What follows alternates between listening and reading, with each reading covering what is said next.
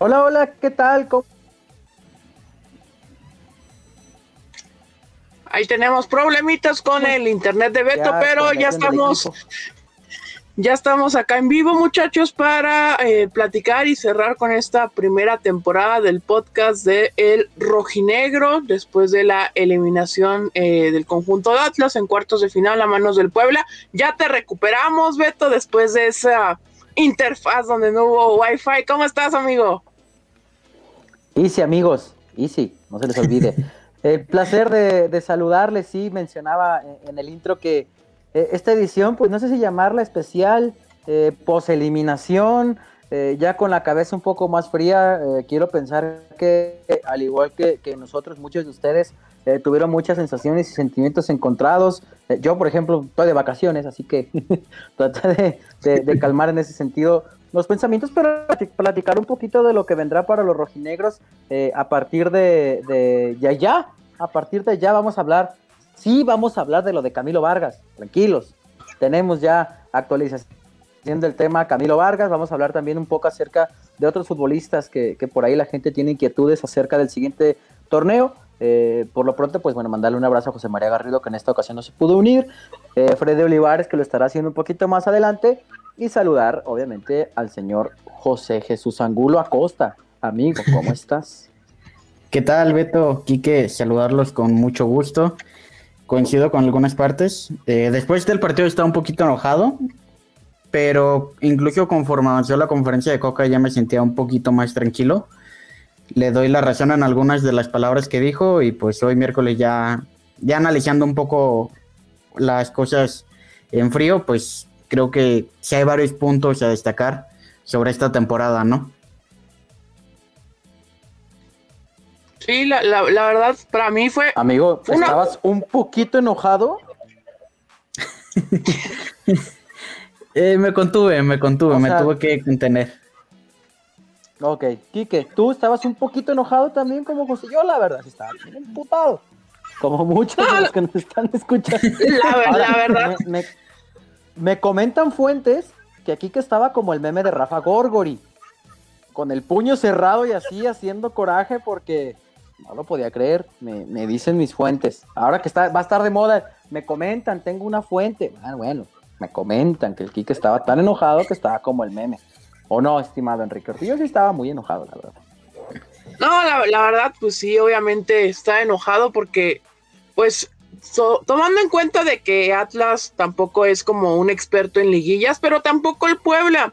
Si bien el Puebla venía jugando mejor, pero pues era un rival, al cual le podía ganar Atlas, estaban digamos que en las mismas circunstancias, sin nada que perder, todo por ganar, y pues Atlas se murió de nada en, el estadio Cuauhtémoc el sábado pasado, obviamente enojado, pero pues ya, este, por eso tardó un poquito más en salir el podcast, además de que pues también ya el cierre de esta primera temporada. Y sobre todo agradecerles a todos los que nos han empezado a ver desde que, y que nadie quería escuchar nada del Atlas, hombre, todos estaban tan también, que seguramente, también. hombre, lo que quería la gente era eh, tratar primero de olvidar ese trago amargo y es entendible completamente.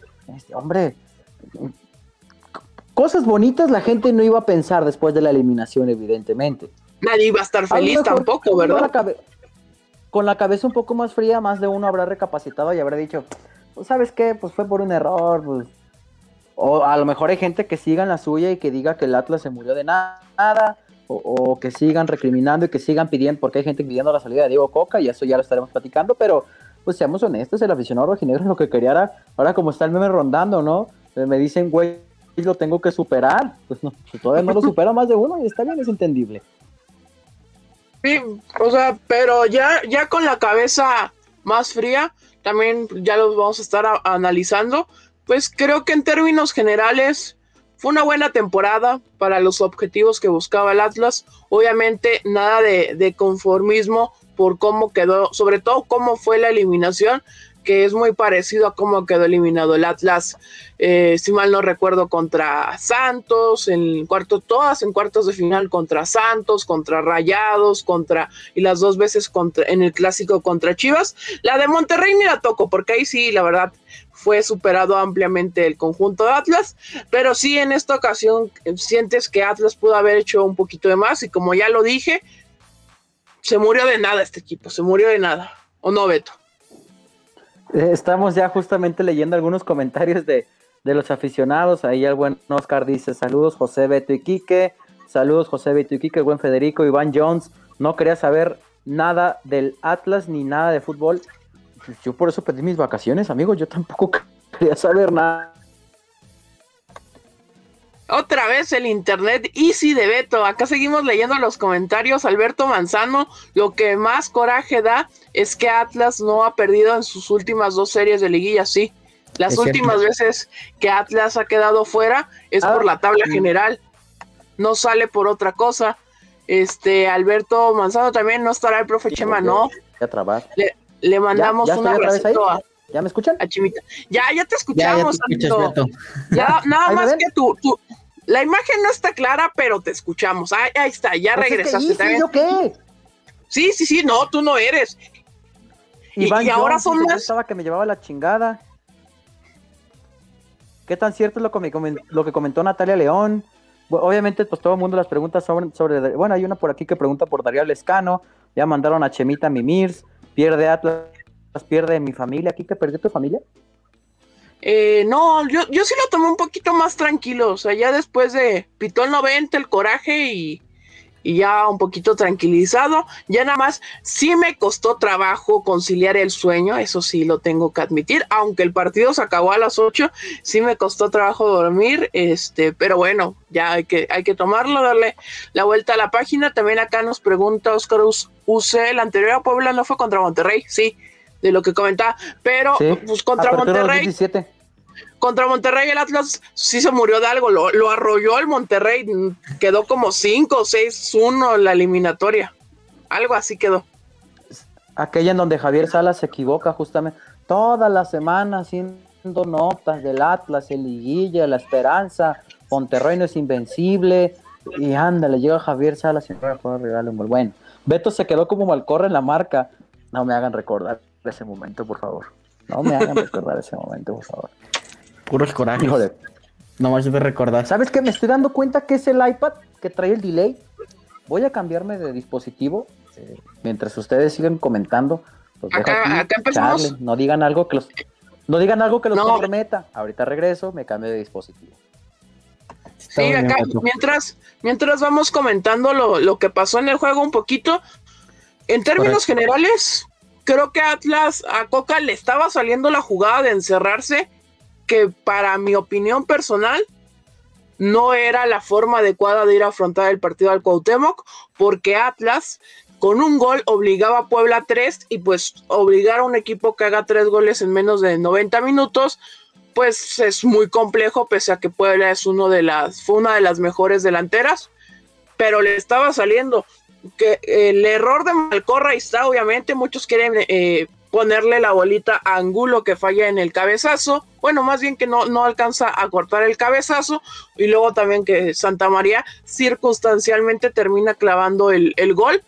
Para mí, no creo que haya sido error ni de Santa María ni de Angulo. Para mí, el error es de Malcorra en la marca tan tibia, y de ahí en fuera, pues Puebla, para mí ya estaba perdido, Puebla ya estaba demasiado desesperado, de hecho ya había metido a dos delanteros que nunca lo había hecho el Arcamón en todo el torneo, pero pues ahí está, o sea, un error mató el partido, ¿no, José? Sí, sin duda aquí fíjate que hay un comentario que me llama la atención y creo que también es un punto importante a resaltar, el de Andrés Martínez. Sin Renato de nada servía encerrarte, no había quien hiciera eh, una contra. De cierta manera es cierto, incluso lo vimos desde la alineación inicial. En el momento en que sienta a, a Herrera y manda a Víctor Malcorra, nos daba, creo que desde ahí ya empezamos a tener una idea de lo que iba a ser el juego. Sin embargo, Malcorra, creo que vamos por partes. Malcorra tuvo una buena actuación en un principio, me parece. Es cierto que ese error lo marca, principalmente porque no se atrevió a cortar la jugada, no tuvo esa, esa sangre caliente, por así decirlo, ¿no? Y, y es lo que muchos le molestan. No tenés tarjeta, estabas limpio, tumba a Ferraréis, jálalo, córtalo, patealo. Falta y ya. falta- la tan llamada falta táctica y se acabó. Ya te ibas a ganar la amarilla, sí, no importa, pero cortabas esa jugada de peligro. No sé si el mal, no sé si el propio Malcorra dimensiona que para ese momento Ferraréis apenas había entrado y él estaba fresco Estaba y él, ya frío. llevaba- y él ya tenía, ya tenía también cierto tiempo y que sabemos que, que en velocidad, esa es la principal, creo que es uno de los principales defectos de Malcorra, la velocidad que no le da. Cre- creo que no dimensionó a lo mejor en ese momento. Claro, toda la jugada es tan rápida, ¿no? Pero aún así creo que si la corta se acaba. No estaremos hablando de eso, no estaremos hablando de otra cosa, pero lo Hola. principal es, es cortar esa jugada. Bienvenido, Beto, amigo. ¿Cómo estás. Beto? ¿Me escucho mejor? ¿Me veo mejor? Ya, ya, Sin ya estás alguna. ahí todo bien. Estábamos Me tuve que hablando pasar al sobre, iPhone 14 para que se viera este pedo bien. estábamos hablando sobre el partido en general, obviamente, de, de la acción del gol. Y yo, yo lo comentaba, no sé si lo compartas. ah, en el momento que cayó el, par- eh, que cayó el gol de, de Santa María, el autogol que termina siendo la eliminación, ¿no crees que ya se le habían estado acabando las ideas a Puebla? ¿Ya estaba un tanto desesperado?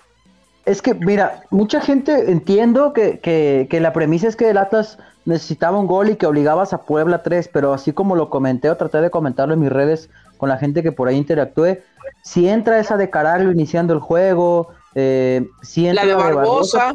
de otro partido estábamos hablando, ¿no? La de Brian Trejo que, que recupera en salida de Puebla. eh, entiendo que Coca con los cambios buscó cerrar porque en el centro del campo el Puebla le estaba amontonando gente, buscó cerrar el encuentro y, no le salieron los cambios. Así como el duelo contra Tigres eh, se le aplaudió porque salieron los cambios, contra Puebla simplemente no salieron. Lamentablemente para Atlas no salieron en el momento más importante, que era cuando, cuando tenía que, buscar em, esa clasificación a las semifinales, insisto. Eh, ocho días antes de ese partido hablábamos de que los cambios le salieron a Coca, ahora hablamos de que no. Y así es el fútbol, Enrique. Y, y yo entiendo de verdad la molestia del aficionado rojinegro, pero pues irse a los extremos también me parece, eh, o sea, porque la idea decía gente que decía que Coca no era el técnico para dirigir al equipo en liguilla. No, a ver, entonces, es extremismo. a ver, espérenme. Salvó al equipo, lo llevó ahí, pero antes de empezar la liguilla lo corremos para traer uno que sea que sea apto para liguilla o cómo? O quiere- luego me decía gente, es que Coca no es un técnico ganador. ¿A quién quieren ganador? A uno como Matosas, a uno como Gustavo Costas, que con Atlas no pasó nada. eh, el mismo profe Cruz que fue campeón con el, con el Atlante, fue campeón. Y con el Atlas no, no lo logró. O sea, ¿qué hacemos con el Atlas? ¿A quién quieren que un técnico ganador? ¿Traemos a Zinedine Zidane? ¿A Pep Guardiola? Ellos sí son técnicos ganadores. Dejo la pregunta sobre la mesa. ¿No? A Hansi Flick. A Hansi Flick se lo peleamos a Alemania y al Barcelona. Esos son técnicos ganadores. Sí, es que también, o sea, hubo mucho extremismo por lo mismo. No quisimos hacer el en vivo el, pro- el mismo sábado por la noche, por eso no lo quisimos hacer y quisimos estar un poquito más fríos, que ya empezara, que hubiera las, este, las fechas de, de cómo va a regresar y pues por eso estamos acá hablando un poquito ya más tranquilos después de la eliminación. Acá eh, nos dice Oscar Use, al Atlas le faltó esa pizca de suerte en la mayoría de cuartos de final desde el 2013. A Atlas le ¿Ya pasa de el todo en los comentario, partidos el de comentario de Víctor Peña? Víctor Peña, a ver, déjalo busco, velo leyendo en lo que lo busco. Ya nomás perdió el Atlas y desertaron todos los demás. ¿O qué show? Dice. Oye, sí, pero bueno, es entendible, ¿no? Que, que, Seguimos que hay un... Sí, sí, sí. Dice Julián Martínez, ¿ya vieron el tweet de Cracknica sobre una publicación de Instagram con Camilo Vargas? No he visto el tweet de Cracknica, Desconozco. no he visto el, no he visto Sí. el Instagram de Camilo Vargas, pero acuérdense que a la raza le gusta hacer muchos fakes de repente. Este, le mandamos un saludo, por ejemplo, a- a- a- por cierto, a la gente de Twitter Atlas si nos está viendo por ahí. Sin Renato de nada servía encerrarte. Eh, Sí. Por cierto, recordar que Renato no estuvo presente en el juego contra el Puebla. Ya se ve más seguido la estrategia de defender el resultado de la ida. Le había quitado el follow, pero déjaselo vuelvo a poner. No entendí el comentario de Rubén Ruiz. A Furch le rebotaban todos los balones cuando entró, le falta ritmo. Esperemos que la siguiente temporada, la pretemporada y sin lesiones, sea el delantero que tanto soñamos. El tema de Trejo es desgastante, desubicado y poco. es preocupante, desubicado y poco desgaste. El objetivo se cumplió, lo demás fue ganancia. Malcorra no le ganaba en velocidad a George Corral. Beto regresó más rápido que Malcorra mentando madres en Instagram. Esa sí fue real, ¿eh? Sí. yo, su servidor se metió a ver la, cuenta de Atlas y le tomó pantallazo por si las dudas que luego digan, o sea, el real que Malcorra dijo que él hizo la jugada del gol y, o sea, qué bueno que reconozca que se equivocó en el tanto del Puebla, pero una que otra cosa que, agregó al comentario, híjole. Bueno, de, hecho, Malcorra... ¿no? Después de que dice Oscar, al Atlas le falta esa pizca de suerte. En la mayoría de los cuartos de final desde 2013 le pasa de todos los partidos de vuelta. Es la sexta ocasión que el Atlas llega a un partido de vuelta con la ventaja en el marcador y es la cuarta que le remontan por ahí. Solamente en dos ocasiones ha avanzado cuando tiene la ventaja en el global después del juego de ida. el problema es que tienes 300 delanteros que no se le meten ni al arco iris. Sacas a tu mediocampista y dejas de generar lo poco que, que había. Duró más Beto en cambiar el dispositivo que Lolo Reyes en llegar a la Santa después de un partido. Oscar UC es fake. ¿Quién se va y quién llega? A Malcorra le falta autocrítica. Cocar no merece salir, hizo un gran trabajo. Beto, ¿hay posibilidad de que alguien de Puebla llegue al Atlas? Tengo entendido que Israel Reyes, que por cierto dio un juegazo, todavía pertenece a los rojinegros. Daniel Aguilar ya no. Eh, si vieron que Atlas está interesado en el escano. A ver, ¿quieren que entremos ya al tema de los rumores y. Pues sí, ¿qué más se puede decir del juego, no? Pues es que. Es poco que poco que decir más del juego, ¿no? ¿O tú, tú, tú quieres decir algo más del juego, Beto? No tengo ganas. ¿Tú, José, algún otro comentario para cerrar lo de la eliminación de cuartos de final? Nada más complementar lo de, lo de, lo de extremista. No recuerdo quién lo dijo por ahí, creo que lo mencionó Beto también. Que también, pues, creo que la afición rojinegra a veces se engancha mucho.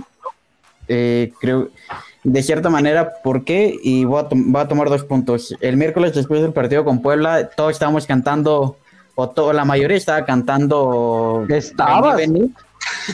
Ah, yo estaba festejando, por supuesto, y sí lo canté en su momento. Que, que, de la mano de Diego que de la mano de Diego Coca todos la vuelta vamos a dar, y hasta salieron videos afuera del Estadio Jalisco.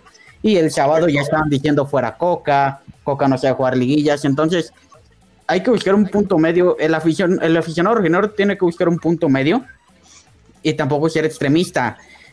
Y lo digo por esta parte. Y luego también con lo de Malcorra.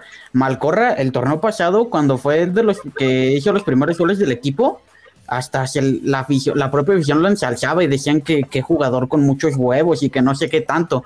y en este lo ensalzaban, lo, lo, glorificaban, le ponían un altar. Y hoy en este torneo creo que de cierta manera no lo hizo mal, pero desde que falló el, penal contra Tijuana creo que vino a la baja. La confianza de Malcorra creo que vino a la baja. Desde el clásico, desde que falló el del clásico.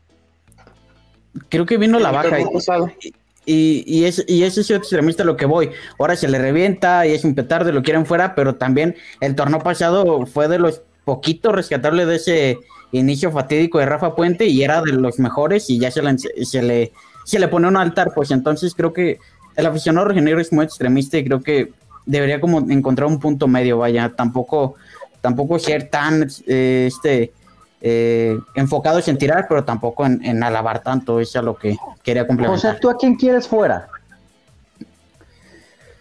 Yo creo que el, yo creo que el ciclo de Malcorra se cumplió y Correa. El de Malcorra, el de Malcorra, con todo y esto que estoy diciendo, yo creo que el, ciclo de, de Malcorra se cumplió. Quique. Es que por, lo, por cómo se enganchó Malcorra ya con la gente en redes sociales, pues complicado que vaya a tener una redención con la, con la afición. Creo que ahí, ahí estaría complicado que se pueda, que se pueda quedar por ese lado. De fútbol creo que todavía se le podría sacar algo de provecho siempre y cuando tengas alguien que le dé más competencia, además de, de Ociel Herrera, que lo hizo muy bien en, el último partido de la temporada y en el juego de, repechaje contra Tigres, pero creo que sí faltaría alguien más ahí para hacerle competencia a Malcorra y pues obviamente Javier Corra tiene que salir del equipo. O sea que si Malcorra se queda, marca goles y en los primeros cinco partidos le pone cuatro asistencias a, Julio Furo, tú no le vas a perdonar que le haya dicho a un aficionado cerrar el ojete. No, obviamente eso está pésimo que haya hecho Malcorra, no se tuvo que haber enganchado así, pero hay que Pues tomarlo es de que viene. Ahí es el, el extremismo que decía mi amigo José justamente. Ahora, que estuvo bien, no, no estuvo nada bien lo que hizo Nacho Malcorra, pero bueno, ¿qué pasa con el Atlas? A ver, voy a tratar de ser lo más ecuánime posible. Saben que a mí no me gusta desmentir a nadie. Yo respeto mucho el trabajo de mis colegas, respeto mucho la información que manejan. eh, y, yo soy muy franco. Cuando yo les digo que yo tengo información, la menciono. Cuando yo no tengo información, les digo, no es algo, no es un tema que yo conozca. Camilo Vargas. Su cláusula de rescisión es de 7 millones de dólares después de que firmó la renovación para hasta 2024. El torneo Hasta pasado, vamos bien. el torneo pasado apenas fue eso. me llamaron loco. Hace un año, un servidor les dijo, publicó, a Camilo Vargas lo está buscando Monterrey. Atlas no estaba enterado. Lo buscaron por fuera para preguntar su situación contractual. En aquel entonces, Monterrey prefirió darle continuidad a Hugo González. Ya había intenciones. Si no me creen, pueden buscar en mi Twitter. La gente le encanta buscar luego cosas en Twitter. Desde hace un año se consignó. Rayados está interesado en Camilo Vargas. Ahora, no es que Rayados ponga tres jugadores sobre la mesa. Y órale, con eso llévatelos. Rayados estaría dispuesto a poner a uno de esos tres. Viene la otra.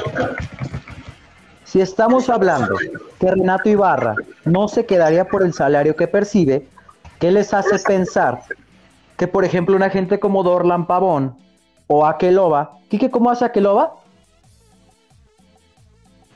¡Au!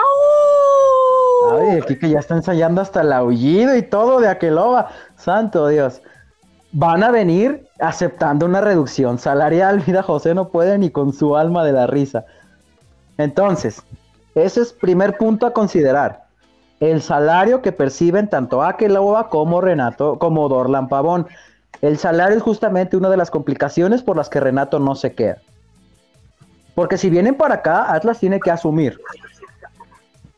Tres. ¿Ustedes creen que Orlegui Sports va a dejar escapar a su activo más caro a cambio de jugadores? Quiere dinero. Camilo no está en venta. Camilo no se quiere ir. Esto no quiere decir que Orlegui no va a escuchar ofertas. Siempre y cuando sean a partir de 7 millones de dólares que vale la cláusula de rescisión o que convengan a la institución y su proyecto deportivo. ¿Por qué? Supongamos que viene Dorlan Pavón. Ok, no va a cobrar dos pesos. Ok, ¿cómo le vas a hacer para reforzar las otras posiciones? Porque tienes que buscar un volante mixto, tienes que buscar un central, tienes que ver el tema de Jesús Angulo, que se te va al lateral por izquierda, porque se le termina su contrato. José, ¿qué vas a hacer? ¿Te vas a quedar o no? Ahí estamos ya, eh, arreglando con el patrón Riestra. Patrón. Jesús- Ojo, Juan Jesús Angulo. Tienes que buscar un volante por izquierda. Son al menos tres, cuatro posiciones a reforzar las de Atlas. No creo que Orlegui se quiera acabar el presupuesto pagándole el salario a Dorlan o a Keloba. De Hugo González ni hablamos. Porque estoy segurísimo que en Orlegui prefieren jugársela con Pepe Hernández a traer a Hugo González. Correcto. No, y no estaría Entonces- en contra. Yo no, yo no, yo no, no, no estoy desmintiendo que Camilo se vaya. Que Monterrey lo quiere desde hace tiempo, sí, sí lo quiere. Pero analicen un poquito más en frío la situación. Que como corcholata va a cambiar a Camilo Vargas Orlegui. Como estampitas del mundial. Ah, toma, te mando una, mándame tres. No, señor. Y su cláusula, insisto, es de 7 millones de dólares. Orlegui quiere dinero. No Y- quiere y- fichas. Y lo del dinero es complicado, ¿no? Por todo el tema de la pandemia. Es Por eso. Rayados pone jugadores sobre la mesa. Insisto, Atlas no tiene en venta a Camilo Vargas. Camilo no se quiere ir, pero no están cerrados a escuchar ofertas. ¿Quedó más claro el tema de Camilo Vargas ya? Quique, ¿qué dice la gente? ¿Qué dicen? Acá dice Miguel, Miguel Ábalos González, si se va José Angulo, ¿seguirá asistiendo al podcast del Rojinegro? Respóndenos, como siempre, Como siempre, pues eh, en la virtualidad aquí estamos conectados, ahí le haremos la lucha. Luis Mejía, creo que para Monterrey no es lo más conveniente tener a Camilo Vargas, ahí que nos, que nos explique un poquito más por qué. Este, Carlos Casares, Orley siempre vendes bien sabido, yo creo que sí se irá. Pues es que tarde o temprano, este, creo que sabiendo cómo es Grupo Orlegui, cómo se ha manejado con Santos Laguna, o sea, recuerden cómo se maneja con Santos Laguna. Vendió a Marchesín, que Marchesín es mejor portero que Camilo Vargas, vendió a Darwin Quintero, vendió a Cristian Benítez, vendió a Matías Buoso, o sea, Oribe. Oribe, sí, entonces todos, todos siempre lo vende uh, Orlegui, pues creo que nos, no sé si en el subconsciente todos han hecho la idea de que tarde o temprano Camilo Vargas se va a terminar yendo del Atlas, ¿no, Beto? Es que se va a ir, Enrique, en algún punto se va a ir. O sea, a ver, Atlas ah, pagó un millón de dólares por Camilo Vargas. En este momento le puede sacar tres, cuatro más. Sin problema, con la mano en la cintura se va a ir. Porque en el fútbol, el 98% de los jugadores, siempre y cuando la oferta convenga al club y al, jugador, se van. Es tan fácil como el Atlas tiene el ejemplo de Julio Furch. O sea, en algún punto Julio salió de Santos con todo lo que ganó, lo que logró, y aquí está en Atlas. Se va a ir en algún momento Camilo Vargas. Sí, sí, entonces, para que se vayan haciendo la idea, ¿no? y miren, desde mi personal punto de vista, para mí Pepe Hernández merece una nueva oportunidad. Creo que no lo hizo tan mal en el, este, en el tiempo que él fue titular. Obviamente el equipo vivía, o sea, fue una pésima época del Atlas cuando Pepe Hernández fue titular. Seguramente eso le sirvió para madurar. Y tarde o temprano él va a terminar siendo el portero titular de, Atlas, ya que se vaya Camilo o, no sé qué vaya a pasar. Este, entonces hay que, hay que esperar qué pasa. Tardo o temprano se va a terminar yendo. Mira, aquí te manda felicitar a Víctor Peña por tu, por tu análisis y por lo, estoy viendo, creo que es que a ver, no se trata del análisis, es la situación real. ¿Cómo está? lo que les estoy diciendo de que Orlegui no lo tiene en venta, que Camilo no se quiere ir, no es un análisis. O sea, eso me lo acaban de decir. Orlegui no lo tiene en venta, Camilo no se quiere ir y la cláusula es de 7 millones de dólares. Lo demás viene por consecuencia. Insisto, yo no estoy diciendo que Camilo no se va. Lo que les estoy diciendo es que tengan un poco de mesura. Por ahí leía un ejemplo de un aficionado que decía, lo que se suele decir a inicios de pretemporada casi, no se hace. Ojo, el que se digan las cosas y no se hagan no quiere decir que no. ¿Se acuerdan, por ejemplo, del caso Mauricio Pinilla? Su señor estaba en el aeropuerto de Guadalajara esperando. Mauricio Penilla ya venía camino a Guadalajara, estaba en Ciudad de México y tumbaron el fichaje. Estando Mauricio en sala de espera esperando para abordar de Ciudad de México a Guadalajara. Jason Lucumí, el jugador hasta que no presentó exámenes médicos se cayó el fichaje. O sea, a veces la gente piensa que se tira el humo por tirar. Que sí, luego a uno se topa varias cuentas que dicen, Madre Santa de Dios, ¿verdad? Este, ¿De dónde sacó esto? Pero bueno, pero hay otras cuestiones que, sobre todo con colegas, yo soy mucho de vean quién publica las cosas. Hay colegas que no tiran por tirar el sablazo. Otra cosa es que se hagan. En su momento yo, por ejemplo, dije de David Caicedo. La bronca es que en ese entonces el tema del COVID... No podían, ni, no ni viajar. Colombia. ¿Quién lo sacó? Los gringos. ¿Quién lo sabía? Los gringos. Allá está jugando la MLS. Pero a David Caicedo lo estaba negociando directamente Pepe Riestra. Esto dicho por directivos del equipo en Colombia donde estaba David Caicedo. No por mí, por ellos. Se cayó, no se dio. Así es el fútbol, amigos. Así es el fútbol de estufa. Ahora que tenemos esta, este, este, canal de comunicación, por ahí les iremos comentando de algunas cuestiones que, que no quiere decir que porque se digan se van a concretar y tampoco es que se caigan porque uno las dice.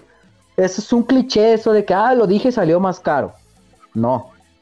Hay algunas cuestiones que se dan por situaciones del fútbol y otras que no.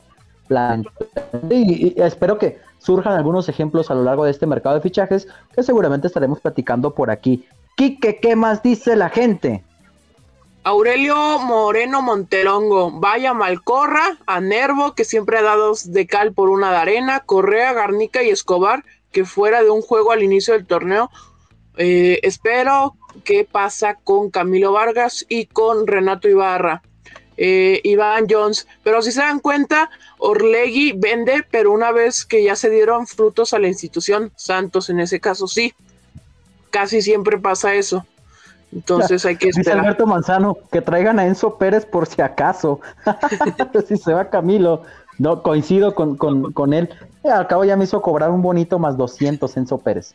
Raúl, si venden a Camilo, José va a ser como Acevedo titular buenísimo. Pues es que Pepe, Pepe, la neta, estuvo en una época malísima, estuvo en la racha donde no se metió gol en ocho partidos consecutivos, donde no se ganaba con eh, Ángel Hoyos, con este el Jerry Espinosa, entonces le tocó muy mala, pero pero ahí pareja y Omar González eran los centrales. Sí, o sea, como también dijeron aquí, no encuentro el comentario para ponerlo en pantalla, pero sí que tenía dos conos y es cierto, o sea, era Nicolás Pareja, Jorge Segura y ¿cuál era el otro?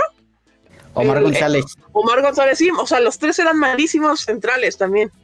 Entonces, ahí, sigue siendo, creo que Pepe es una gran, una muy buena apuesta. Acá Víctor Peña tenemos muy buena base de proyecto y creo que con esta directiva va a estar mucho más cerca a la dos que nunca. También creo que eso es cierto. O sea, porque tampoco le conviene mucho a Orlegui que Atlas sea un equipo X. Sí, sí, en el futuro, como, como ya comentaste, Beto, también, que lo tenga que vender en algún momento del futuro el, eh, Orlegui a Atlas o en su dado caso a, al conjunto de, de, Santos. Entonces, pues hay que esperar también. Este, acá otra pregunta de Alberto Manzano: ¿le alcanzará a Jairo a meterse a la lista de Olímpicos? Es muy complicado porque la base ya la tiene Jimmy Lozano de los que fueron campeones en el Proolímpico. Del Proolímpico, esa es la base. Y esa lista se hace mucho más pequeña porque los, este, los tres refuerzos que, que, puedes llevar y aparte que tienes que llevar forzosamente dos porteros, entonces queda prácticamente de 13 futbolistas sub-23 este, ahí, pero eh, Jairo en general fue un gran torneo, lo recuperó este, Diego Coca y parece que, que ahí va, va a explotar a Jairo. ¿Qué pregunta Carlos Cáceres? Ahora sí viene Diego Valdés. pues hay que decirlo, pues si las dudas ya si viene o no, pues ya, digamos que sí, hombre, ya si no cae, pues la tercera la vencida. ¿Cuál es el problema? Eh, tenemos una muy buena base. ¿Creen que para Atlas es más conveniente tener a Renato Ibarra? Se tiene que bajar el salario. Es el problema. El salario que percibe Renato Ibarra en estos momentos es muy poco probable que algún equipo en el fútbol mexicano lo sostenga y en Sudamérica ni les digo. Ahora, si Renato encuentra ofertas en Estados Unidos, lo veremos en Estados Unidos, pero se tiene que bajar el salario si quiere quedar, eh, si quiere seguir en Atlas. Omar Fernández, no, bueno, pues si decir nombres, pues yo también quiero a Karim Benzema. Ojalá, güey, no, Karim Benzema al Atlas, pero... Omar, Omar, Fernández sería muy buena opción. Fíjate, yo siempre me gusta hacer un ejercicio porque la gente eh, se molesta cuando, cuando escucha, por ejemplo, que cierto equipo quiere aficionados del Atlas. Yo trato siempre de verlo de la manera más fría posible. Supongamos que yo soy rayados. y usted, amable lector, o... Oye, te voy a interrumpir tantito. Escúchame. Vemos la gran y calurosa bienvenida a este honorable podcast a nuestro compañero Freddy Olivares. Ojo, compañeros. Ojo, compañeros, el, Kike me presentó como del, como el que doma el león. No, hombre, pues sí, pareció. Me sentí en el circo. Sí, sí, sí. El hombre ah, más. le estás diciendo viejo payaso. Oh. Ah, ah no, no, ¿Cómo estás, ¿Cómo andan, compañeros? ¿A ti también te estaba llevando la chingada el sábado después del partido? Porque, güey, me, me, me informan mis fuentes que aquí que le estaba dando un quelele cuando cayó el autogol. Fuentes cercanas a la familia Ortega me, dije, me dicen que aquí que casi lo llevan al hospital, da vomitando del coraje. Ah, caray, ojito, mira, dice Manuel 51, ojito. Ojo, ojo, compañeros. Ojo que ya llegó Freddy. No, esa frase ya se quedó y no se fue por mucho tiempo. Me da mucha risa y es que sí, lo repito muchísimo, pero bueno. Ah, dice que, nah, hombre, pensé que había llegado Don... Don Irarragorri. Y que Alejandro Irarragorri. Vámonos. No, no me alcanza. No, no, me alcanza ni para un pedazo de estacionamiento de todo lo que tiene eh, el buen Prezi. Pero no, compañeros, eh, no, no tanto de bueno, sí decepción, pero ¿saben por qué más?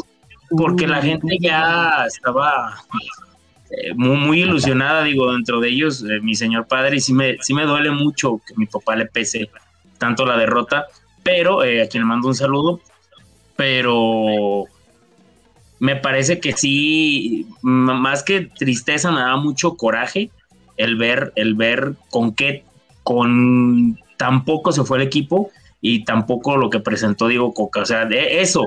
Yo en ocasiones, no sé si recuerdan ustedes, compañeros, hubo ocasiones que el Atlas fue eliminado, pese a que había tristeza, te dejaba un buen sabor de boca porque veías el equipo se mataba y, luchaba y peleaba.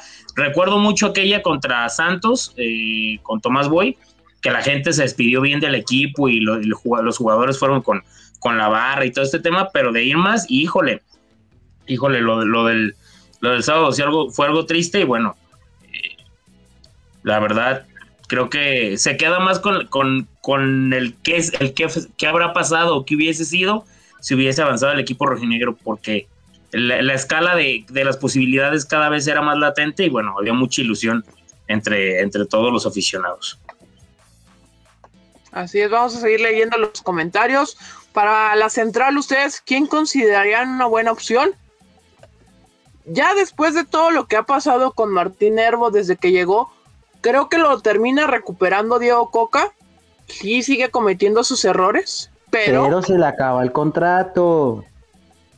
Ojo compañeros, se le acaba el contrato a Martín Nervo, igual que a Jesús Angulo. Y, pues Santa María también, también cerró muy bien el torneo. Él se sentía muy apenado, no sé si vieron su, su comentario y como dice Beto, las señales. Explica para los que están viendo la, están oyendo la repetición en, en las portales de audio, Beto. Me parecía despedida. Ojo, compañeros. La de Anderson Santa María me parecía despedida. Esperemos que no. José Renueva, renueva por favor. Aquí está Víctor Peña. Lo que dice Freddy, que esa derrota contra Santos ha sido de las únicas decorosas. Acá ya puse el tema en la mesa. Iván Jones pregunta para todos: ¿merece Nervo quedarse? Por cómo lo recuperó Coca, creo que podría ser, porque Coca, la verdad, sí elevó el nivel, porque desde, desde que llegó de Santos sí eran muchos errores pero al final creo que terminó siendo una, una actuación pues normal, ¿no? O sea, ya, ya sin tantos errores, no sé qué, qué piensen ustedes, pero si le dio esa este, confianza a Coca, creo que podría quedarse.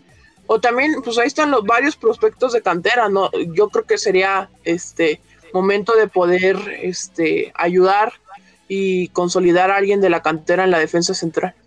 Nos dicen aquí, Santa María también se despidió el torneo anterior. Sí, pero no encontró equipo. Por eso Y viene Copa América. no encontró equipo el torneo anterior y viene Copa América. Por eso siguió en Atlas, ¿eh? Ojo, no se quedó porque no encontraron equipo. Ojo, compañeros. No, y, y, hay que tomar en cuenta que Santa María siempre, casi siempre es titular en Perú y a Perú últimamente le ha ido bastante bien en Copa América, entonces por ahí podría ser que, se podría ir al, a otro equipo, ¿no, Beto? Sí, justamente estoy leyendo eh, los comentarios eso de, de, Nervo, eh, un poco de opiniones divididas. Por ejemplo, dicen aquí, para mí Santa María merece quedarse más que Nervo. Si se va a Santa María, creo que Nervo no funcionaría. Mira, salió verso sin esfuerzo, eh, con cualquier otro compañero en la central. Yo también, y lo he comentado varias veces aquí en el podcast, eh, que para mí Nervo suple a veces la falta de intensidad de Anderson, así como Anderson suple la falta de calidad y, técnica que, tiene Martín. Para mí por ahí lograron hacer una buena dupla. Ahora que se salvó del descenso, Jesús Gómez vuelve.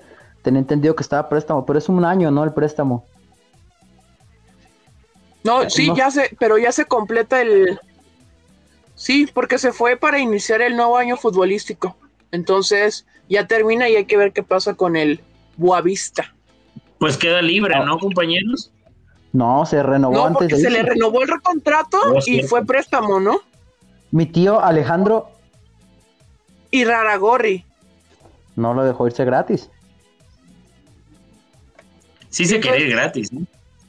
Correcto. Pues, Vivos, Entonces, pues, vivos. hay que ver, la verdad, yo no lo seguí mucho. Sería cuestión de revisar sus números, pero no, Yo la liga portuguesa no la veo ni para apostar. no. Pinche liga Sí, yo- mañada. De un- en una ocasión que me pidieron un especial de jugadores como que estaban en Europa y que, que no habían, este, ni- no tienen los reflectores que otros, eh, busqué y pues no, eh, o sea, tuvo como sus tres primeras fechas donde tenía regularidad y de ahí más no, ya le Ya, perdimos la pista. Ya, ya regresó acá José y si quieren les comparto en pantalla lo de ahorita en un lapsus que ahí le- seguramente le falló su internet. Pequeño bajón de Y- internet, pero ya, ya estamos de regreso. ¿Tienes ese Acá amigo? está. No, tengo Infinitum, pero hubo una pequeña caída.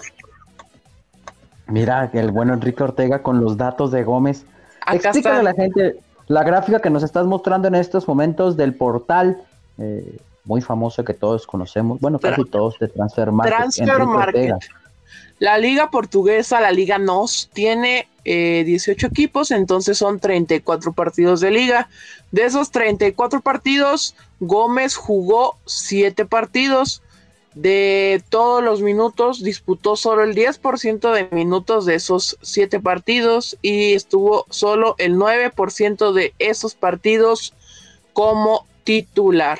En pocas palabras, muy poca actividad de Jesús Alejandro Gómez también tomando en cuenta pues que es un joven de tiene 19 años, ¿no? 18, 19 años Jesús Alejandro Gómez. ¿Y, y qué otra cuestión también? O sea, ok, estuvo en Europa y demás, pero ustedes lo pondrían por delante de Brighton Vázquez. Está adelante. O Futuriando, Gadi Aguirre no que regresó.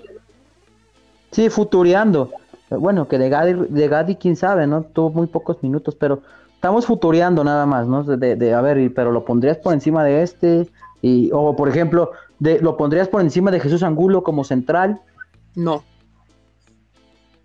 Hay No, algunas y- cuestiones por yo ahí. creo, yo creo que Gómez, ¿Qué crees? A ver, Enrique, ¿qué crees? por- por- porque regresa de Europa, creo que regresaría queriendo obviamente jugar, ¿no? Así creo que Esa es la cuestión. Esa es la cuestión. Entonces, sí creo que es un tema por ahí complicado en ese sentido. Eh, que, que seguramente. Ojo, estamos futureando, porque a lo mejor no, no ni estamos regresa diciendo Gómez, que va a regresar, ¿eh? No estamos diciendo que va a regresar. Pusieron ahí el nombre y qué nos parecería si, si, si regresa. No es nada que estamos diciendo nosotros que va a regresar Gómez. Sí, porque ya nos preguntó aquí, por ejemplo, Oscar, ¿Andrés Guardado va a regresar a los 37 años? Pues, ah, Orlegui le ha hecho tres ofertas y las tres ha hecho Guardado, no, muy, por cierto, este jueves se cumplen dos años de que Orlegui anunció la compra del equipo. José, Hay un épico video de eso. ah, caray, De, A ver. de, de José María Garrido y su servidor en, en la sala de prensa del Estadio Jalisco. ¿quieres que la gente lo vea? No. Ah, ok, entonces No, no, si, ya hablando de vas a, si vas a enseñar el dulce, lo tienes que dar a probar. Porque papá, papi, Sí. o sea, si no querías que la gente lo viera, Lo, No lo hubieras estaremos compartiendo en redes sociales. Si me sale ahí el recuerdo ojo compañeros, en el próximo episodio del podcast del Rojinero vamos a escuchar las primeras impresiones de aquella conferencia del 23 de mayo en el Estadio Jalisco, después de que el señor Alejandro Gorri hace oficial la compra del equipo. Vamos a escuchar las primeras impresiones de Enrique Ortega en esa conferencia, por andar de bocón. Yo tengo ese video. Ojalá Ah, que pero se ¿qué acuerde de, Beto, ojalá y- se el acuerde de lo que dijo. Mi- Yo sí, Beto. sí me acuerdo. el Dije mi nuevo el Dios. Viejo payaso. Oigan, y el lunes le llegó un correo al Kikazo, ¿verdad? De David por parte de Atlas Sí, FC. El vetado. Atlas FC, el David, un abrazo a David. Este, le llegó, oye, pues ya no puedes entrar, mi Kike. Una disculpa. Saludos. Ya no te vamos a aceptar en los amigos. Garfield afuera del Kike, ¿verdad? Afuera de las nuevas oficinas. Ay, oye. Freddy, Dígame. ¿qué, ¿qué hay con la nueva camiseta rojinegra? ¿Tú qué le sabes a eso de las camisetas y los jerseys y demás? Fíjate que no he, no he investigado. Porque va a haber nueva camiseta. Sí, pero ¿sabes algo? Yo, yo sigo al, al, que se encarga de, de diseñar todo el tema de, de las jerseys de Charlie. Y en su momento le pregunté, porque a mí siento, compañeros, no sé qué opinen ustedes, que la, el jersey con, las, con, con rojo y negro, sim- simple y sencillamente, y sin agregar esta parte de la cola del zorro, creo que hubiera quedado muy bonito, pero también se hubiera aquí visto. se las podemos modelar. Ah, mira el Kikazo. Casualmente que es- no estaba preparado, pero casualmente ahí tenía la pinche camiseta. Viejo que era- payaso. Era los 30 segundos, duramos dos días practicando esto y, y entraste. No, pinche Kike, No, hombre, Es como, ni, ni las como tablas técnicas de la prepa salían tan ¿Ustedes mal. creen que lo de los cortes de per- desperfectos fue improvisado? No, tampoco. No, no, No, no, no. man. Claro. Acá, acá también tenemos la, la otra indumentaria. Este, Casual. El bazar de el bazar de aquí está. Ahí tenemos a doña, a doña Kike pasándole las camisetas en chinga por el Enrique por abajo. ¿verdad? Mira, Ah, personalizada fue esta playera y todo.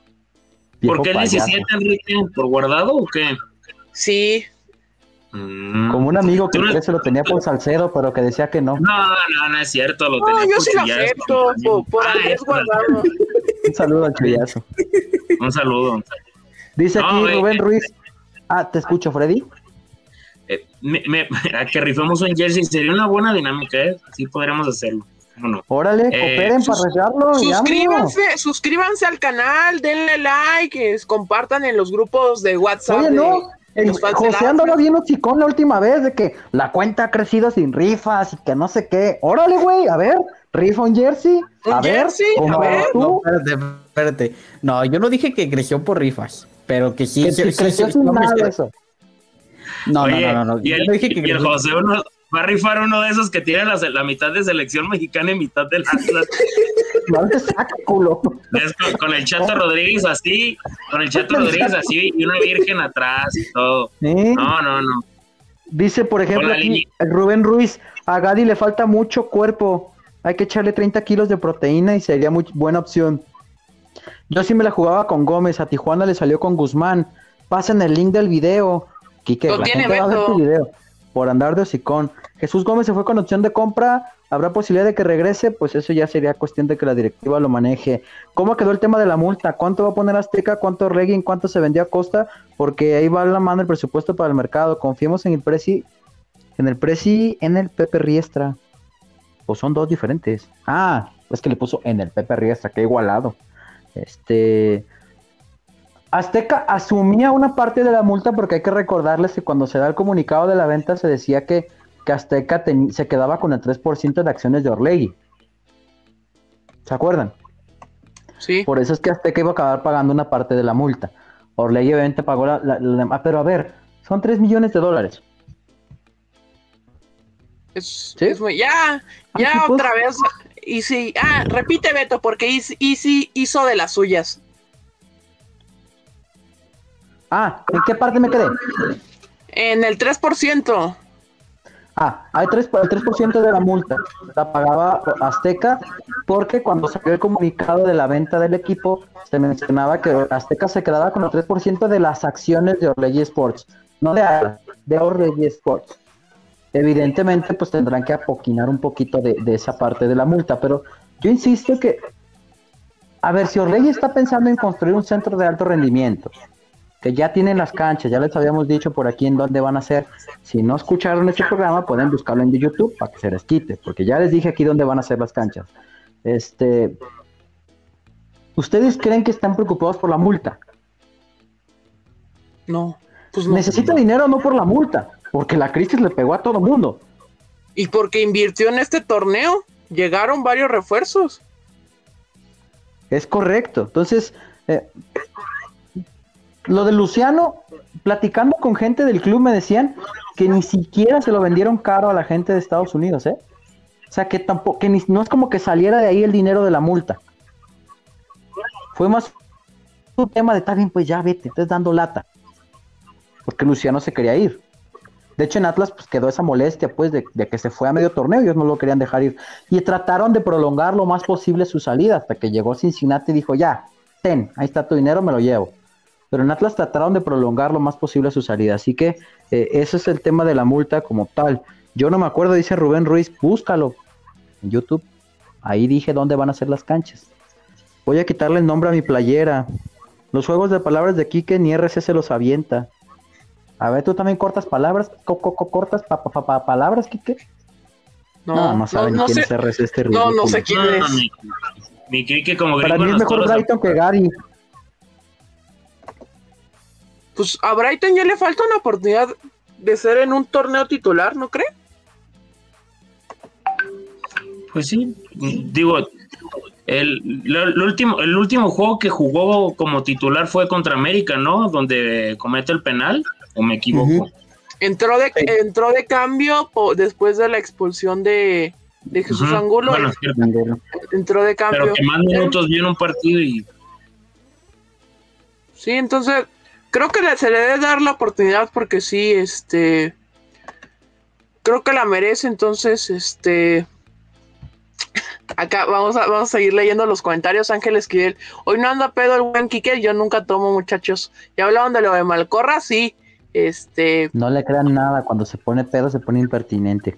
No, el, que está abajo de mí, eh, él sí. No, hombre. Este, pero lo del Malcorra ya lo hablamos en el inicio del programa. También este, habló un poquito Freddy cuando se integró.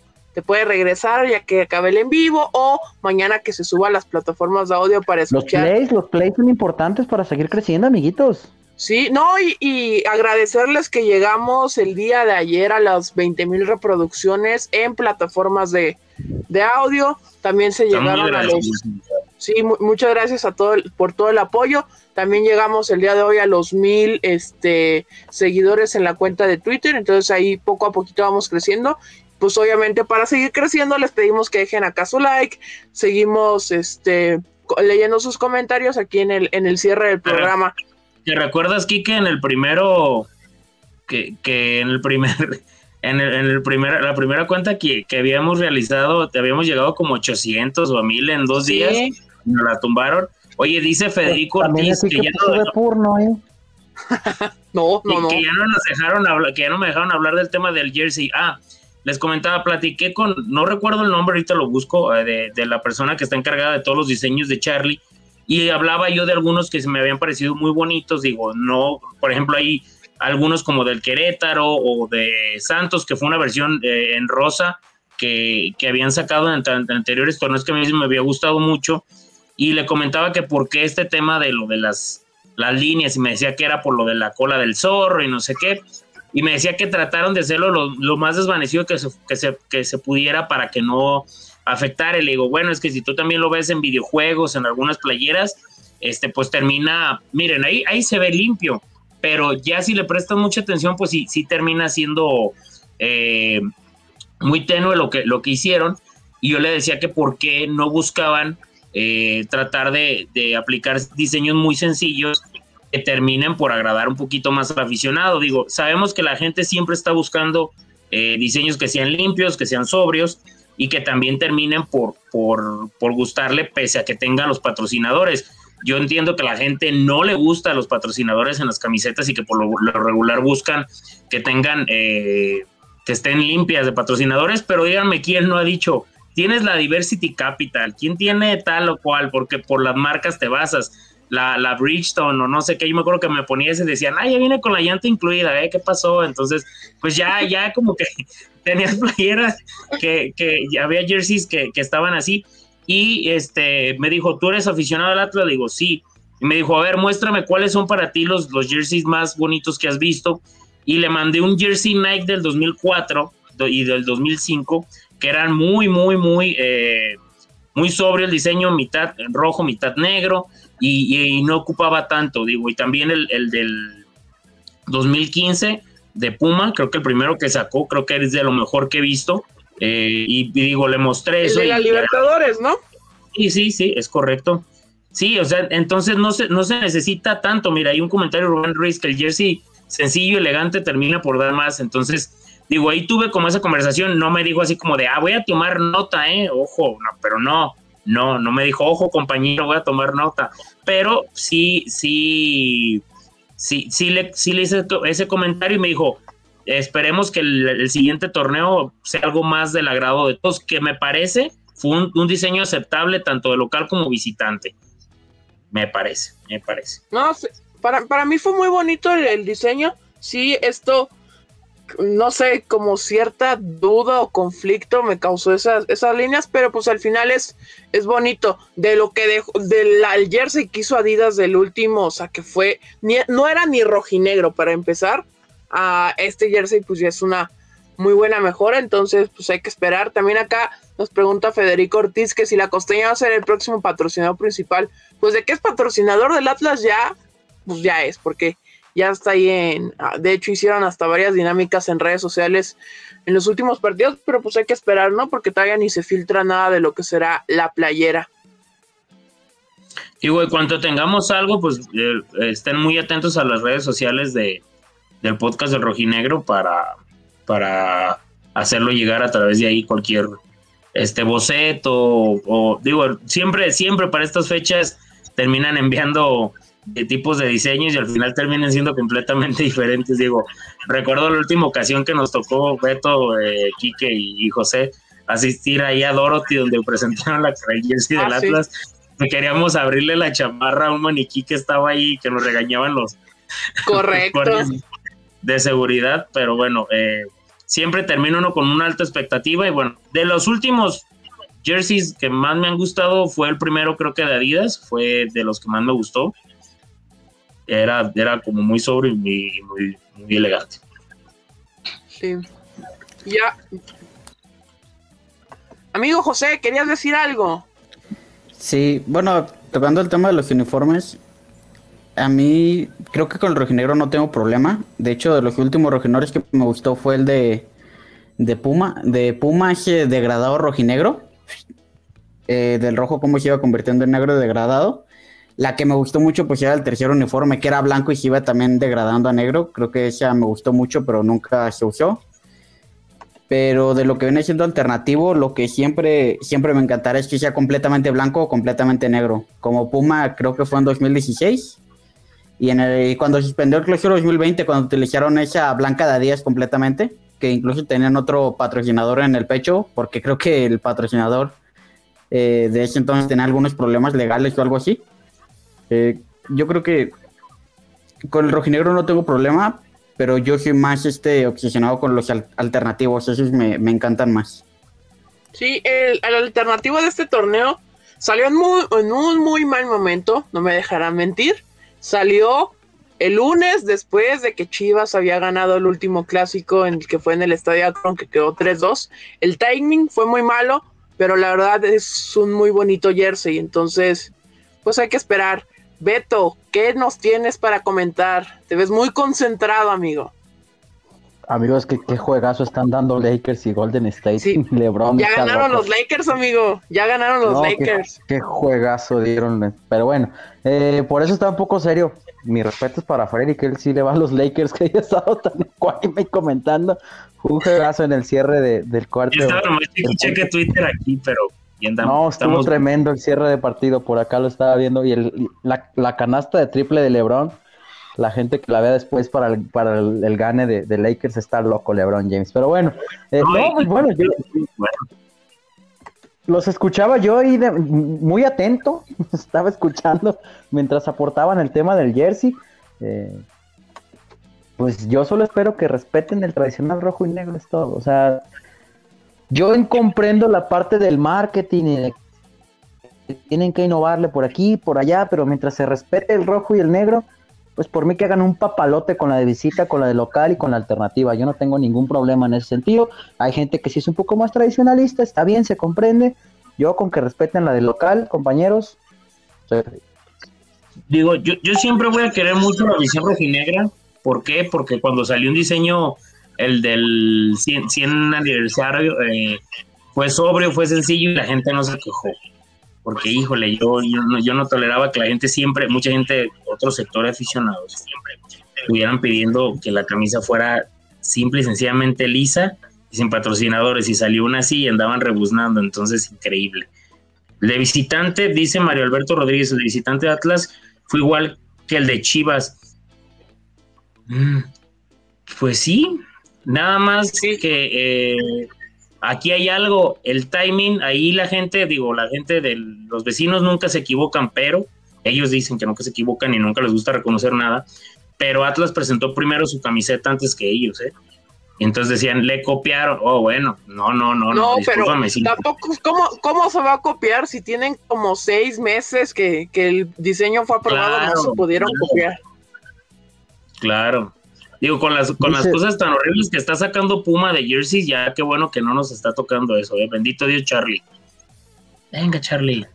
Hay por aquí más comentarios. Dice em, el buen Manuel Dávalo, ¿se sabe algo de refuerzos? Ya lo comentamos, Manuel, al principio del programa estuvimos hablando justamente de eso, lo de las posiciones a reforzar, del tema de Camilo Vargas eh, y, de por qué suena un poco complicada la operación, aunque no quiere decir que no se vaya a dar. Víctor Peña, continúen con los podcasts en este receso, siempre tienen buena info. Trataremos de hacerlo, no de la manera habitual en que ustedes estaban acostumbrados de dos por semana, pero cuando sea necesario por ahí estamos interviniendo. También hay que tomar en cuenta pues que el equipo estará en un receso tiene vacaciones.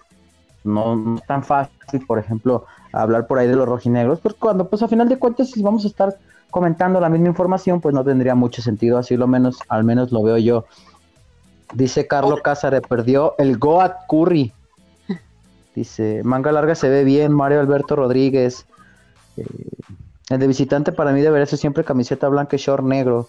Alberto Manzano, ese jersey conmemorativo es el más bonito. Sí, el tema del jersey no es con la gente con el que la gente aún no está. Dice Víctor Peña, el Chema aún no se recupera de la derrota. Le dolió a Chemita y aparte no lo pudo ver. Sí, dice Ángel Esquivel, ¿qué onda y no anda? Pedro el buen Quique, ya hablaron de Malcorra, sí ya lo habíamos leído, ¿verdad? Sí, ya. Sí, pues ya pues, vamos a ir cerrando, ¿no, muchachos? Me parece muy bien, Enrique, vamos a ir cerrando. ¿Qué te parece esta emisión live del podcast del Rojinegro? Mucha gente eh, o bueno, más bien gracias a la gente que nos estuvo acompañando durante esta transmisión.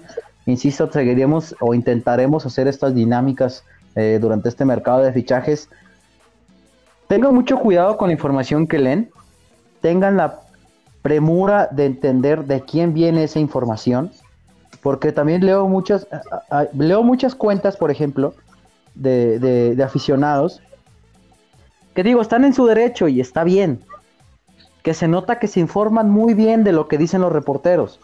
Jalan poquito de aquí, jalan poquito de acá, escuchan acá, escuchan acá, y luego pum, lo suben a su cuenta, como si fuera información propia. Entonces el aficionado cree que ellos son una fuente verídica. No, señores, nada más jalan de aquí, jalan de acá, y jalan de acá, y jalan de acá. No es que sean una fuente confiable. Tengan mucho cuidado en ese sentido porque habrá mucha información seguramente en los siguientes días porque siempre pasa, porque siempre se da. No crean que cuando un club quiere un refuerzo, pregunta por dos. Pregunta por cuatro, cinco, seis jugadores. Para saber opción A, B, C y D por si no se da alguna de ellas. Por eso es que usted va a escuchar muchos nombres. Eh, como, como dice Freddy, lo, lo comentó alguna vez en el espacio, vean de dónde proviene la información antes de ustedes creérsela. Mucho ojo con las cuentas fake, que ya vi que varios empezaron a caer en cuentas fake. Si usted, amable aficionado, cae en cuentas fake, no es culpa del reportero, es culpa suya por no darse cuenta primero quién lo tuiteó. No Jamás voy a olvidar el día que estábamos en una guardia esperando a, Chivas. hombre, era el día que corrieron a Cufré y yo estaba dormido. Y te hicieron tu cuenta y Chavita le daba un quelele y todos, puta madre, y lo, esta cuenta no es de Beto. Yo dormido y todo el mundo hablándome y escribiéndome, yo jetón. Güey, corrieron a Cufré, no mames. A ver, espérenme, pues voy despertando. ¿En qué momento? ¿En qué cuenta? A ver, avísenme. Entonces tengan mucho cuidado en ese sentido, eh, tengan mucha premura con lo, que, con lo que van a escuchar a partir de ahora porque van a sonar nombres. Y ahora que eliminan a los cuatro que siguen en competencia, seguirán sonando. Entonces, Con calma y nos amanecemos. Y que también que consideren algo, Beto.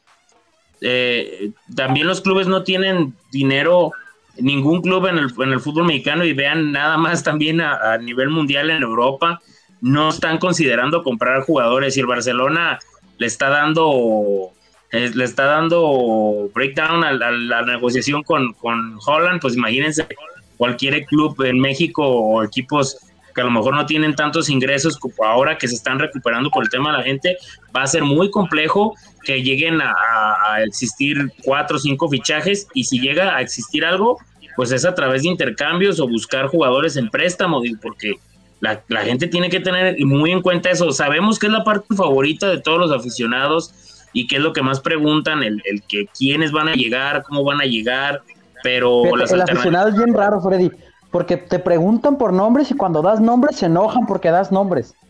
Sí. No, no vendan humo, estás preguntando nombres, ¿no? No, de hecho, de hecho en ocasiones a mí, eh, a, tu servidor me preguntan, por decirle algo, ¿quiénes van a llegar? Y tú das tres que casi estás seguro que ya están cerrados, que ya nada más es de que den el boletín y te dicen, mm, y, tal, pues no, no va a llegar, tal. Por ejemplo, una vez yo creo que un amigo me preguntó que va a venir Carlos Tevez, que lo van a cambiar por Vergesio. Dije, no, hombre, ni en el FIFA, relájense. también, o sea, también es muy difícil la expectativa, que siempre es muy complicado. El, el, hay que aprender a diferenciar entre lo que me gustaría y lo que puede pasar.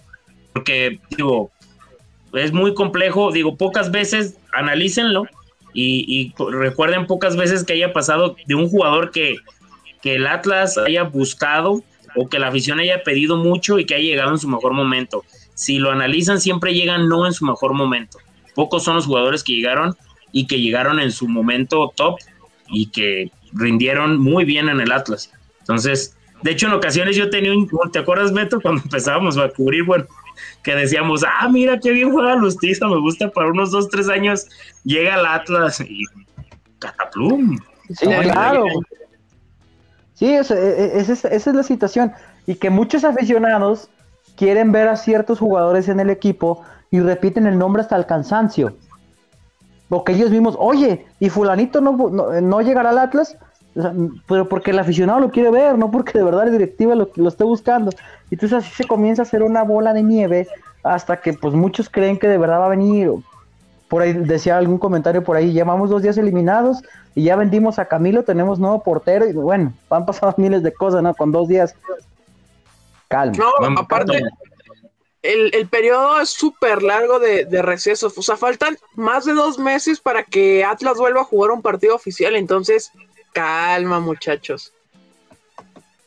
Vámonos, pues, Quique. Ah, no, va a decir algo, va a decir algo José. Que ni la primavera se llena tanto de humo como, como este receso en verano. Como el podcast de Rojinegro, dilo como es. No, no, no, no, no, no. Bueno, muchachos, yo, yo sí quisiera agradecerle a toda la gente que nos ha acompañado en, este tiempo, de diciembre a la fecha, ya 20 mil plays, pues es, es complicado esta constancia y lo hacemos lo hacemos con gusto, ¿no? Siempre platicando de este equipo rojinegro que nos da alegrías, corajes, tristezas, eh, nos hace llorar, nos hace sufrir como, como una madre. y en el Día del Padre, como aquella narración. Como, aquella narración. no, de verdad agradecerles. Eh, hay mucho humo que en el cuarto de José. Entienden que acá, pues, como no hay comunicación, usamos señales de humo, por eso hace rato se me cayó el internet. Y no, de verdad agradecerles por todo este apoyo y para, seguir todavía en estas transmisiones en vivo. Freddy. Pues simple y sencillamente, compañeros, agradecer, está, eh, la verdad, mm, de mi parte sí estoy y estamos muy agradecidos por, por tantas muestras de cariño, por apoyo, por, por el que nos hagan este partícipes de sus comentarios a través de redes sociales y el que nos estén apoyando. Creo que el, que estén 50, en ocasiones 100, 39, digo, que vaya variando los números, que poco a poco vayan creciendo, me parece algo increíble. y, y, pues los queremos mucho, aunque suene, aunque suene así como, como consejo de mamá, que por cierto, hablando de mi mamá, le mando un saludo y es cumpleaños, por eso la cumpleaños. Abraza a Doña Freddy. A Doña Freddy, claro que sí.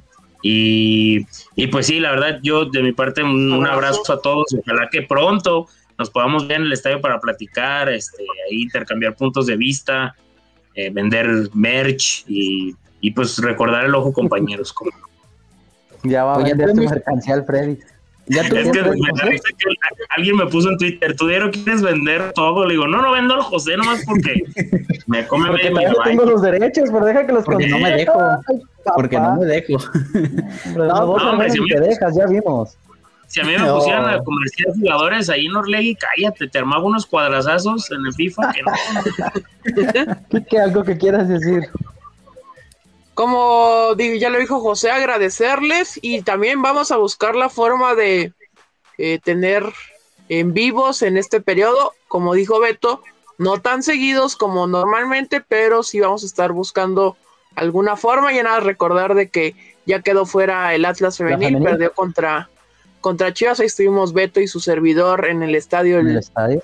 El día lunes, al final, pues el tiempo ya no le alcanzó y también que, que él no jugó como venía jugando el conjunto de Atlas en el torneo, pues pero pues al final, aunque duele por ser derrota contra el Guadalajara, fue un muy buen torneo tomando en cuenta que no estuvieron ni Adriana Iturbide ni Fabiola Ibarra y todo el peso del equipo se cargó con Alison González.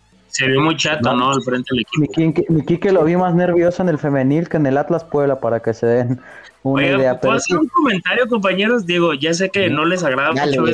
Dale, Qué miserables son, ¿eh?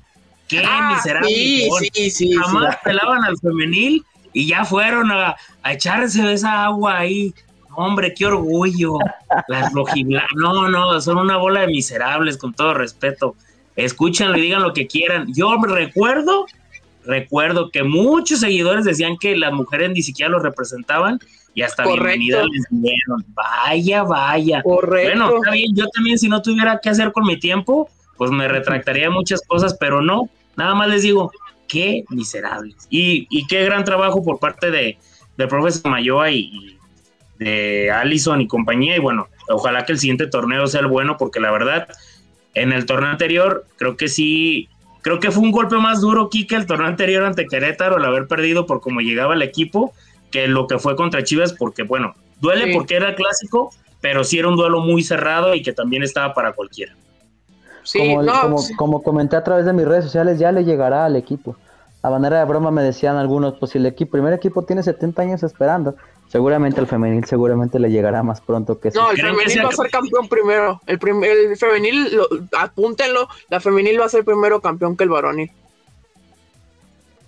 Vámonos entonces, compañeros, de mi parte. Bueno, eh, agradecerles por estos, eh, este primer torneo del podcast del Rojinegro. Es el final de la primera temporada, pero no es el final, evidentemente, del proyecto. Eh, y también, como ya lo dijeron eh, mis demás compañeros, estaremos tratando de hacer algunas emisiones especiales cuando la situación así lo requiera. No porque esté eliminado el equipo, pues quiere decir que los demás desertaron. Ahí está el buen Freddy. José María Garrido seguramente se estará incorporando en futuras eh, emisiones. Muchas gracias de verdad por el apoyo. de verdad, no saben sobre todo un servidor que es el que está saliendo un poco más a la calle a reportear en estos momentos, eh, las muestras de cariño que se ha encontrado, eh, no solo en Guadalajara, cuando nos tocó estar en Aguascalientes, eh, los mensajes que nos llegan a las cuentas de Instagram, de Twitter, de gente que nos ve y nos escucha no solo en México, en Estados Unidos, en cualquier parte del país. Yo estoy muy sorprendido, de verdad. Gente de Twitter Atlas que, que trata de mantener su, su, su su cuenta en el anonimato, de repente hacia nosotros, yo soy fulanito. Entonces uno se queda como de, wow, qué, qué, padre que tengan esa confianza de abrirse con nosotros. Decir, yo soy fulanito, mándame un saludo o, cuestiones así. Entonces, de verdad, muchas gracias por el apoyo, muchas gracias por escucharnos, por seguirnos, eh, por por estar al pendiente al final de cuentas de nuestro trabajo, porque no este no es el podcast de, de, Beto Ábalos, no es el podcast de Chema Garrido, no es porque un día no esté yo, no quiere decir que valga menos, al contrario, es un esfuerzo que ustedes, el que ustedes ven al aire es un esfuerzo desde Enrique llevando las redes sociales y, haciendo algunas publicaciones, el mismo Freddy con los diseños, José con la producción del programa, Chema en la parte editorial. Es un trabajo de todos, es un trabajo en equipo y eso es lo que ustedes ven al aire, no es nada improvisado. Entonces, de verdad, mil gracias eh, por este primer torneo. Tengan por seguro que vamos a, volver para la siguiente campaña. Esperemos que al equipo le vaya todavía mejor de la que le fue eh, en esta. Trataremos de ampliarnos, trataremos de implementar nuevas secciones, eh, una vez que los estadios nos permitan las aperturas, una vez que Atlas nos dé accesos, eh, una vez que Atlas nos permita tener invitados ya en el podcast, todo eso se está tramitando, no lo crean que no. Entonces, ojalá que para la siguiente temporada ya tengamos más sorpresas. Esta del video es algo que teníamos platicado desde hace tiempo, pero que hasta ahora se pudo dar, se mantendrá, créanlo así. Habrá un momento en el que ya nos estaremos y que, ajá, y que habrá un momento en el que ya no estemos desde casa y que seguramente estaremos todos conviviendo en el mismo lugar haciendo el programa. Así que, de verdad, mil gracias, insisto, por el apoyo, por el seguimiento, por la difusión, por la retroalimentación, porque todo es bienvenido. Los comentarios buenos, los comentarios malos, insultos, pues insultos también nos han dicho. Cuando salió este programa mucha gente no creía en él y decía que no valdría la pena. Hoy muchas de esas personas nos siguen, nos escuchan, están al pendiente y les agradecemos que nos hayan dado ese voto de, de oportunidad. Hay gente que sí seguía el proyecto, pero que sobre el camino dijo que no le interesó. Bueno, no pasa nada, el sol sale para todos. Pero volveremos, téngalo por seguro. Mil gracias como siempre. Y la frase que siempre utiliza José, si usted nos está escuchando o viendo, viendo en la mañana, tarde o noche, muy buenos días, buenas tardes, buenas madrugadas. Hasta aquí una edición más de la primera temporada del podcast del Rojinegro. Volveremos para la segunda temporada, así como seguramente los rojinegros del Atlas volverán buscando darle más alegrías a su gente de lo que fue este último torneo. Muchas gracias a nombre del equipo que ustedes ya conocen, Enrique Ortega, José Acosta, Alfredo Olivares y José María Garrido, su servidor Alberto Ábalos. Nos vemos y escuchamos en la próxima.